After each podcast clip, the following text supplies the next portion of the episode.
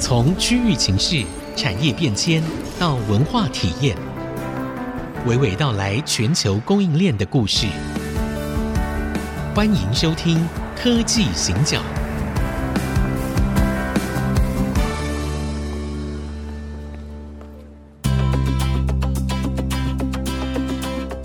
这里是 IC 之音竹科广播 FM 九七点五，欢迎收听科技行脚，我是 Digitime 黄清友，大家好。我是人工智慧科技基金会执行长温怡玲。好，呃，隆重慎重的宣布一下，嗯，这一集呢是我们科技行脚那个新形态推出的第九十八集，对，所以我们已经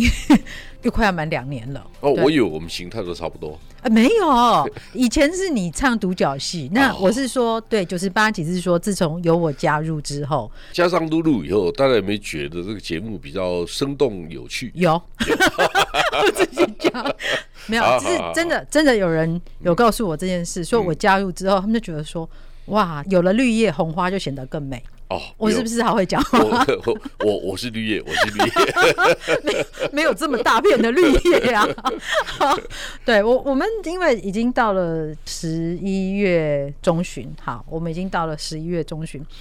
那我会觉得啊，就今年很闷呐、啊我不晓得大家的感觉怎样，就是一整个是很闷的。我们说，呃，库存去化也也去了个半年，然后俄乌战争呢，哎，没有停哦。好，那以色列那边跟巴勒斯坦又打起来，好，所以到底怎么办？二零二四年，然后我们看到很多新的压力，它其实还是一直来嘛。ESG 这件事情没有停啊，CBAM 好，碳边境税它还是得要往前走。好，然后气候变迁的事情，这也是大家要一起努力。好，那另外还有 AI 来乱嘛？因为我们十一月初的时候，呃，十月底是拜登先签了美国的 AI 行政命令。好，然后十一月一号、二号 AI 的高峰会第一届，二十八个国家，那中国、美国都去了，所以我们其实看到是一个非常嗯乱，好，非常乱，然后但是又觉得有点闷的一年。那二零二四呢？我想现在问这个问题是正是时候嗯了哈，因为我们大部分的公司都在调整二零二四年的经营策略。对好，是我个人的看法是，总量就 quantity 量的部分不会增加，嗯但值的部分怎么去提升，变成我们二零二四、二零二五最大的挑战。什什么量什么值？好，所谓量啊，各位知道哈、全世界的半导体百分之三十三左右是用在 computing devices，就是对电脑运算的产品上面。嗯嗯好对，那百分之三十五是用在 communication 嗯哼，通信的产通品讯上面。好，对，这里面有几个重大的主力产品，我们看看它长得什么样子，大概就知道半导体的 consumption 嗯是嗯会不会达到我们期待的标准。好，第一个笔电，大家知道哈，笔电最好的时候是二零二一年，一年可以卖到两亿四千七百万台，对，去年就已经跌到一一八一一九，好，嗯然后二零二二年、二零二三年，我们大家可以期待今年呢、嗯可能只有一亿一亿五千五到一亿六千万台之间对，，我看这三季就下来都基本上是就不太会有什么对成长，对不对？对第二个，中国大陆情况不好。嗯那大陆大家知道，全世界十大手机品牌有八个是大陆的品牌。第二个对，大陆本土的市场占全世界的比重最高的时候，大概要接近百分之三十五。哎，对好是，现在可能只有二十一、二十二。嗯哼好，那问题来了。对二零二三年哈，今年全世界的手机智慧型手机的市场可能不到十一亿只，好，所以今年大家都预期嘛，就是半导体的市场嗯会从去年五千七百五十亿美金，今年可能跌到剩下五千一百亿美金，所以会跌百分之十二左右。对，其实对这不个对比例很高哦，对对，好，那因为大家原来都还在预期嘛，都是嗯认为说二零二三年大概不会太好，所以跌个十个 percent 大家也可以接受。对所以本来就有预期的。嗯现在的问题是，二零二四还会这样子吗？好，那大家开始去理解，就是说对，如果二零二四年笔电还是只有一亿六千万台左右，手机还在十一亿只，嗯那大家发现，诶，苹果的状况也不好，是三星也不好。对三星最好的时候，一年可以出三亿一千五百万只手机左右，对今年二零二三年可能剩下两亿六千五百万只，所以它也在减少。是啊，是所以啊它只有一对种可能吧，就是说硬体设备的销售现在开始面对一个很大的挑战。嗯我们需要那么多设备吗？我们就开始哎面对一个问题，就是，诶，我们发现乌俄战争继续打，然后以巴的战争，嗯对啊，以色列跟巴巴勒勒巴斯勒斯坦，坦巴勒啊斯坦，之间的对战争并没有停止。对，好，我们就开始面对不稳定的世界这件事情，好像短期间之内并不会马上结束。是，然后就算结束了，对全世界的需求会有立竿见影的效果吗？也是值得怀疑。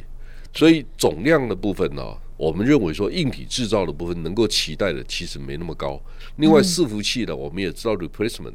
是就是 general purpose 一般用途的伺服器，如果因为 AI 的伺服器而取代，嗯，好，那总量运算能力它并没有减少，只是对总量会减少。对，好，第三个、第四个就是说，我们大家期待 AI PC，是那这个真的有很高的期 待吗？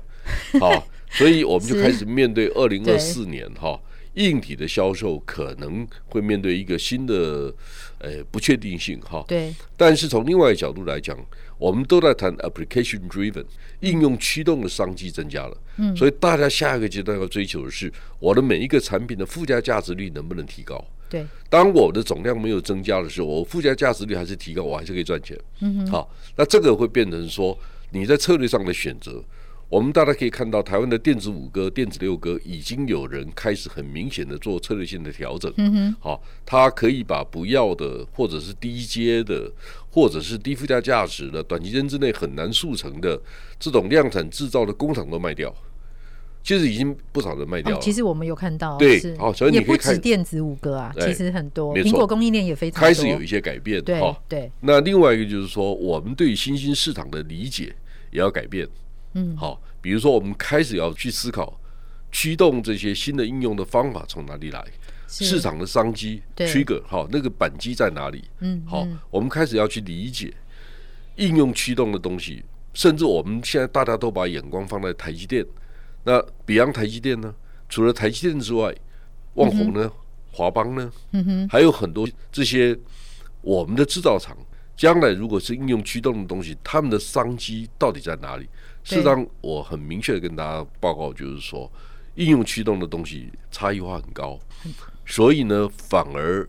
大家发现行销活动越来越频繁。对为什么？好对，因为大家真的需要去知道可能的变化，然后同时你也必须让你的客户知道，但是它的量是越来越少的，因为它对是少量多所以它样，变成软体的部分越来越多哈。对另外一个就是说 edge computing，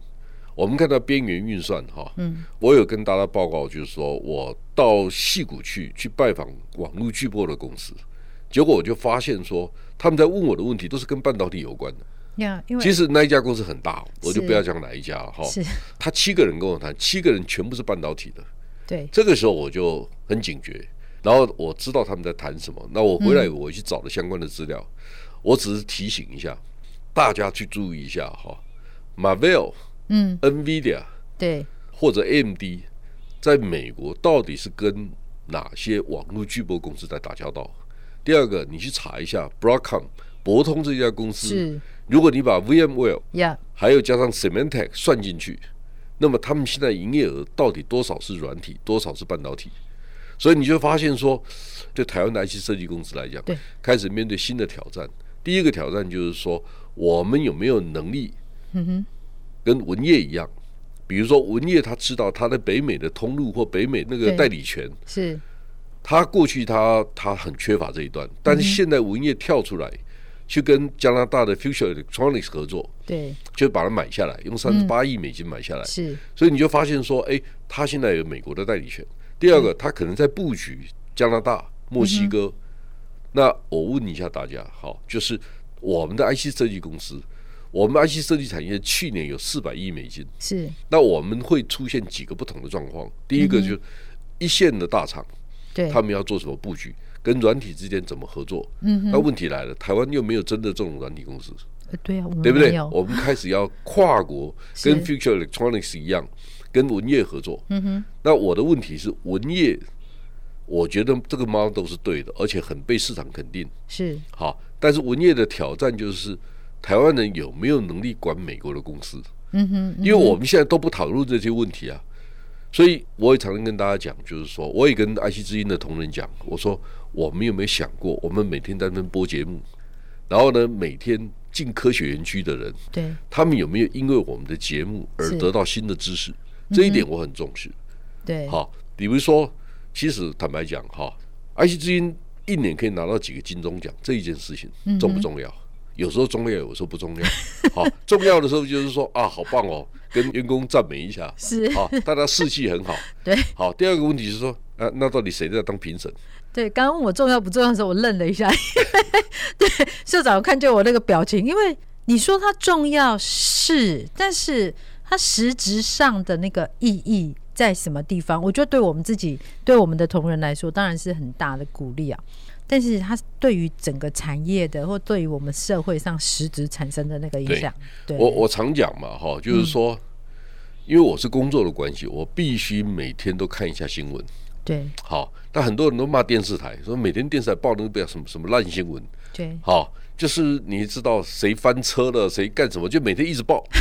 好因为它是哦然后从行每车记天录器拿下来的对啊，每天都是可以看到五个到十个派出所所长出来讲 话，啊，对，每天都五到十个，你随便翻一下电视台就知道 了。这果然产业分析师看电视的角度跟我们不一 样，还还算了五到十个所长，差不嗯。多是这样的、对对对哦，那我就在想说，你把那个时间让给我们，会不会对社会的贡献大一点？是，但是嗯，好，这个问题其实是大概一百年前啊，我们在讨论那个 Lieberman 啊，在在美国的那个他在谈大众传播的时候，其实我们就有在谈这些事啊。但我觉得，就算现在走到是社群媒体啦，好，然后到处资讯的四处横流泛滥的时候对，还是一样的问题哦、所以这件事要怎么去看待它？那我们等一下回来就是谈到说，那到底我们明年，对我们明年怎么去评估，然后去拟定我们的策略？我们休息一下再回来。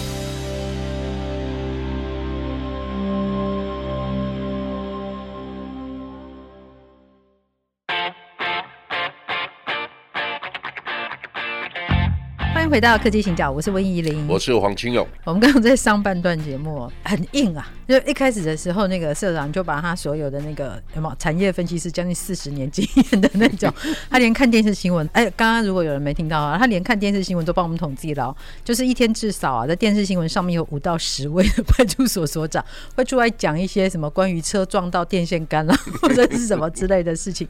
对，然后我也聊到了一些些，就是我们对于大众传播媒体这个事情哦，因为我们今天上半段讲了关于二零二四的一些前瞻哈，或者是一些评估。那我自己也一直在做 AI，也做了蛮久嘛。那当然，科技行脚的朋友们可能会以为我好像是主持人，其实我在其他节目是经常当来宾的。对，那我常常被访问，但是呢，我到什么时候忽然之间大家认识我？是因为我在两个月前去上了那个曾宝仪的节目，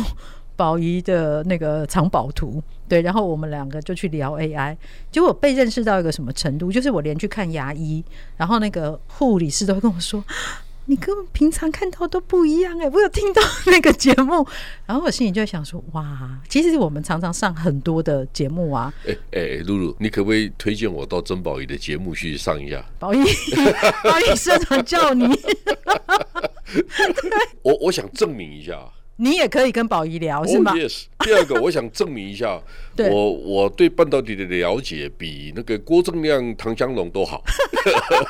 没有，但其实就是这样。我我觉得我们在台湾，通常我们开始越往专业的方向走的时候，你你真的会被流量造成你心理上的一些伤害啦。就是说，喂，为什么他们这样胡嗯我这说么八认道？真，对，啊对那我这么专业，我这么有内容，你们怎么都不看？对，所以我们常常有人会写脸书，就先写说，嗯，我想这个一定很少人按赞，因为太专业了，我自己先讲。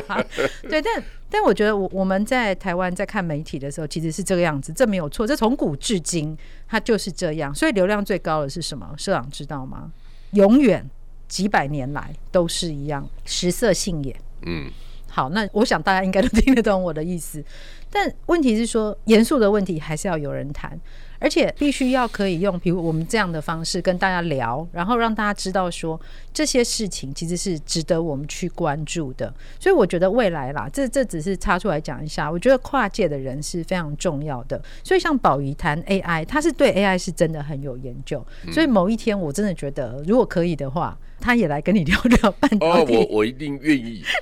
好，我想试试看，我到底跟曾宝仪聊得起来，聊不 起来？呃，那宝仪 加油！好，没有，但但我们回来看二零二四年哦，其实是蛮对于未来有一点不清，有一点不清晰啊，因为很多事情在二零三零年是必须要发生的。例如说，呃，刚刚我们节目开始之前，社长跟我说要有一兆，呃，那个是多少一？兆美金，一兆半导美体金。的市场会到对一兆美金，但是现在其实呢，才五千，五千一。对，才五千一。好，所以我们如果在未来的这七年之内要让它翻倍，意思是年均成长率我算过十点八个 percent，对，所以这是一个挑战。嗯因为大家知道哈、半导体的市场的成长率过去几年也不见得都是这样子，没有都这很么稳好。定的，都到对十个 percent 以上，或者笔对电，或者是好没关系哈。我们开始去理解，如果哈，嗯，哎，我有一次跟那个 Semi 的总裁阿 j i m o n o c h a 同台，嗯哼嗯哼，他说啊，现在半导体才走到一半而已，因为还有五十年的好光景。哦，好，第二个，那我就放心了。 我我觉得我应该不会再活到五十年那么第二久。 个，豫创的董事长卢超群对，有一次就说，如果应用驱动的商机、嗯哼，人工智慧的商机稳定的被激励出来，嗯，那么我们可以理解现在的工厂新增这样的产能根本不够用。啊，是好，是，理论上哈，理论上是这样理论上因为交错的商机越来越多，对，但它有一个有一个惰性，什么叫惰性呢？人接受跟学习理解的是需要时间的，嗯嗯，就是说它不是说你今天从三纳米变成一点四纳米。这个对过程快速的成长，然后你可以翻几倍，嗯哼效率可以增加几倍，机器设备可以，人对在导入的时候，行销的通路管理都会出现盲点。对，好，所以它有所谓的长边效应的问题，嗯嗯嗯嗯它需要时间去消化可能的应用。对第二个，如果你会发现说，除了笔电、手机之外，大家把重点放在电动车。嗯哼，好，那电动车去年全世界百分之五十九的电动车是中国大陆生产出来的。是第二个问题就是说，那到底中国的电动车会不会 dominate，会不会主导未来五到十年市场的需要？嗯我告诉各位，我有两个不同的看法，跟大家分享一下哈。第一个就是说，大陆也出现了过度竞争、毛利降低的问啊，题。是好的确，但是呢，我想提醒一件事情：中国人的习性大家都很了解，嗯，哈、就是中国人在不景气越困难的时候，那个耐性越好，嗯，韧性越好，因为过去穷怕了嘛，对，所以穷继续穷，只是多穷两年、多穷三年而已，对大家还能忍受嘛。对如果你现在到美国去，嗯哼你会发现说，哦，尤其在加州，你吃个饭，你付的利息就是三个数字。十八、二十、二十二，还有嗯人告诉我说，如果你是人数超过六个人的，不能写二十哦，你一定要写二十二啊，这是怎样不哦成文规定吗规定。好， ？OK，就是因为大家找不到人。好，这两个有什嗯么？中国跟美国有什么不一样？美国在不景气的时候，嗯哼，会把成本摊提给消费者。对，好，那消费者因为付了更多的钱，他消费能力会降低，那当然会排挤，所以他需要的时间更长。对，假设是这样的，嗯好、第二个、第三个就是说，区域落差的问题在美国也很严重。好、嗯，大家对知，道哈、半个世纪以前，半个世纪以前，CEO 的薪水大概是员工平均薪资的七倍，嗯哼，嗯现在是五十倍，好真好，差距越来越大。真的，为什么？？你为什么啊因面为对我？是因为我是执行长， 为什么？哦， 我终于想通了。人人总是有自私自利的这一面，好对，我们开始去想象一下，就是说为什么落差会越来越大？它有很多的变数哈，对比如说五十年前没有太多劳工的问题，嗯现在的管理越来越复杂。第二个，你刚才谈到的 ESG 啊、嗯对 e s g 如果是固定静态的指标，那很容易达成。哦不，问比题如说不你要是， 对，如果你是减碳，哈对比如说减碳百分之二十，减减碳百分之四十，OK，你至少还算得出来。对那我们要知道后面的 S 跟 G 呢？对，碳还可以算呐，对那 后面 S 跟 G 没有办法，对公司治理怎么做？好对，比对比如说，哎，最近那个 OTC 来找我，啊哈，哈，贵买中心总经对理来到我们公司来参访，那我就告诉他说，我看到的 ESG 可能跟你不一样。我嗯说，哎，那 OTC 的上柜公司的平均毛利是不是高于大盘，高于证交所的？嗯哼，嗯这是第一个问题。第二个问题，net 多少？第三个，员工的平均薪资多少？我说你就是比较小啊，就想尽办法超过大盘呢、啊对对不对？对好对，那我公司比较小，但是我很 proud 的一件事情，我们第一个公司治理，哎，我们公司员工的薪资占公司营业额的比例是排在很前面的哦，对，对不对？对就我们赚到的钱愿意给员工，那 governance 是不是应该比较好？是，好，第二个就是说你的平均薪资。人均的平均产值如果也是高的，你在 S 跟 G 上面是不是应该得嗯到比较多的分数？是，所以公司的治理里面应该有很多是自己定义的。对，美国人、欧洲人，特别是欧洲人，像这些基本的观念都从欧洲开始。没错，没好错。，那你对从欧洲开始的时候，你要去理解他们为什么会这样想。